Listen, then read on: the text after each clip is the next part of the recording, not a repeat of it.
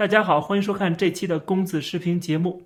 在这期节目刚开始的时候呢，我要先做一个更正，就是之前我提到了我去靖国神社，并没有看到门口有任何的牌子写着说必须来参拜啊，不参拜不让进。那么后来我看到网上确实有这样的照片，确实是有这样的牌子啊。那么我不知道这是以前有还是现在有，总之我要进行一个更正啊。但是问题是什么呢？问题是它这上面写的是禁止事项里边参拜以外的目的啊，这是禁止的。但是这个怎么又变成了你只要进去就一定是参拜呢？这就是小粉红的脑回路，特别可笑。我当时去的时候并没有看到这个牌子，我进去之后我也没有参拜，我甚至没有机会参拜，因为人太多了，我连那个正殿都没有靠近啊，我怎么参拜呢？而且还有一个专门的入口，上面写着是参拜入口啊，那个参拜入口呢，就是呃不是一般人能够进去的，他可能是要办什么活动，或者是政府的官员去的时候啊，可能是通过那个口进去啊，他可以进到正殿里边去。所以说呢，我连正殿都没靠近。我就是遥远的看了看啊，转了圈在这个院子里边，我没有参拜啊。那么很明显，我就是破坏了他的这个禁止事项的第一条。其实我做了他禁止我做的事情。小粉红的意思说，你只要进去就一定是参拜，那说明我们只要进到靖国神社都是一定按照他这个禁止要求的啊，一定是守规矩的。你怎么知道我们就守了规矩呢？为什么中国人去了靖国神社就一定要守他的规矩呢？我们看到网上有一个中国历史研究院，他发了一条，他也是针对这个张哲瀚这个演员去靖国神社这个问题发了一条。他说：“我偷拍了靖国神社，这个我。”指的是已经八十岁高龄的向龙万教授。他说他自己远赴日本，收集到关于靖国神社的最新资料，然后分享给中国历史研究院。那我请问了，这个向龙万，你走进了靖国神社，那你就是参拜。按照小粉红的脑回路的话，我管你是偷拍呢，还是去收集资料呢，反正你进到靖国神社里边了。按照小粉红的意思，就是只要进去就一定是参拜。那这些小粉红怎么不去骂这个向龙万教授呢？而且我破坏了靖国神社的规矩，那在这些爱国的中国人眼里边啊，这些小粉红眼里边，我是不是民族英雄啊？就跟 N 年前那有一个泼漆的那个人一样啊，我们都是破坏了他的规矩。那他是民族英雄，凭什么我就不是民族英雄呢？所以这又看到小粉红是完全没有逻辑的，自己把自己就绕进去了。我们再回过头来看这个张哲瀚。闹了半天，这个张哲瀚他本人也是个小粉红啊。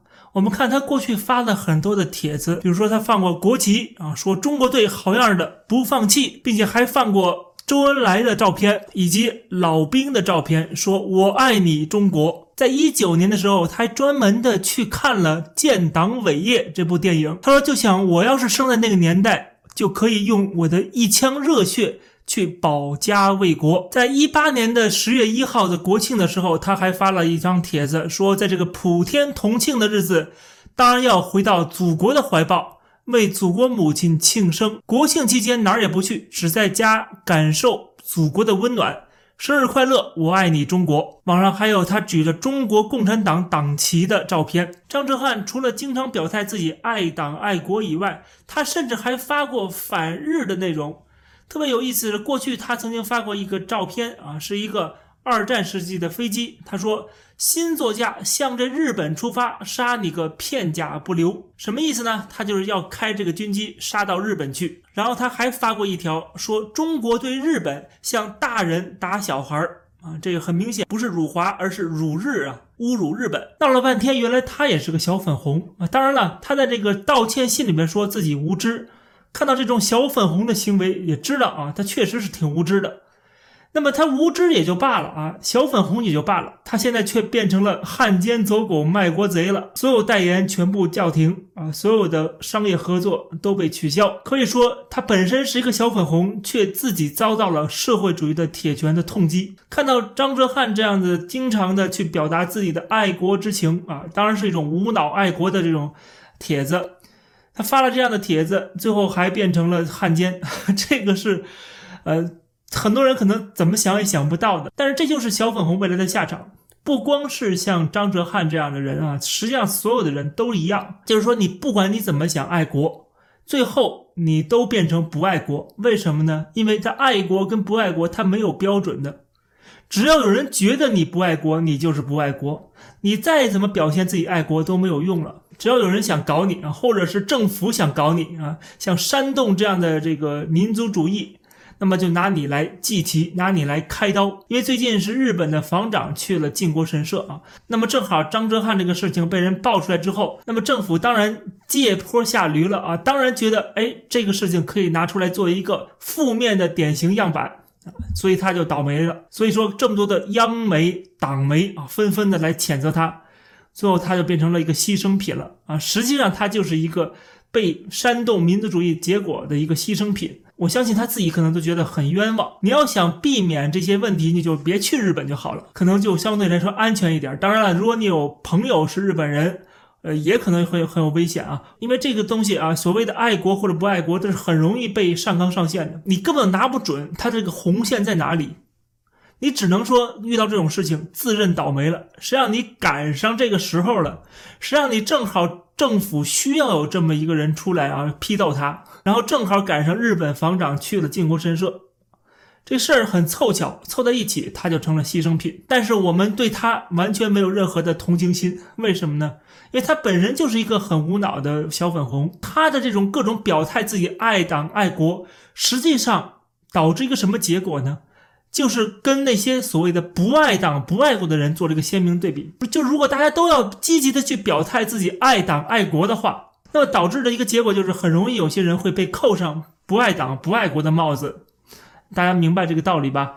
就是说，它实际上是造成现在这种爱党爱国的这种情绪化的啊，这种狭隘的民族主义的这样的一个环境的一个其中一个原因啊，或者是其中一个因素，就是他在过去的这种表现，小粉红的表现，实际上是在给自己挖坑，明白吧？就是我一直在说，小粉红是在自掘坟墓。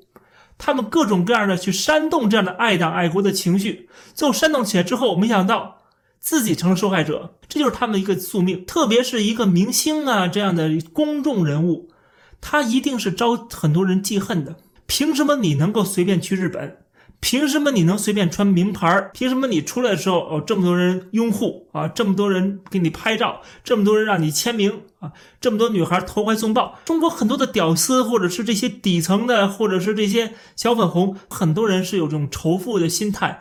或者是这种心理不平衡，没办法，这个社会就是一个贫富差距极为严重啊，然后这个等级观念极强的这么一个社会。你有了金钱，你有了权利，你就可以趾高气昂了。所以这样的公众人物一定是有人记恨的。那么正好看到了张哲瀚出事儿，那他不上去踩一脚才怪呢。所以就是这么多人去踩他。关键是这里边政府已经定调了，就是当官媒党媒去站出来指名道姓去批判他的时候。就已经发出了一个信号啊，就是大家可以往前冲了啊，可以把它踏上一万只脚，永世不得翻身了。那么这个信号一放出来，那么这些战狼恶狗都冲上去了啊，都扑上去了。我相信未来还会有更多的这样的人出现。因为当别人去批判你的时候，当给你扣帽子的时候，他们是不讲逻辑的，也没有一个统一的标准。你再怎么解释，都变成了狡辩。因为这个社会是一个荒谬的社会，而在这社会里的大多数人，也是被牵着鼻子走的乌合之众。这期的节目就跟大家聊到这儿，感谢大家收看，欢迎点击订阅这个频道，我们下期节目再见。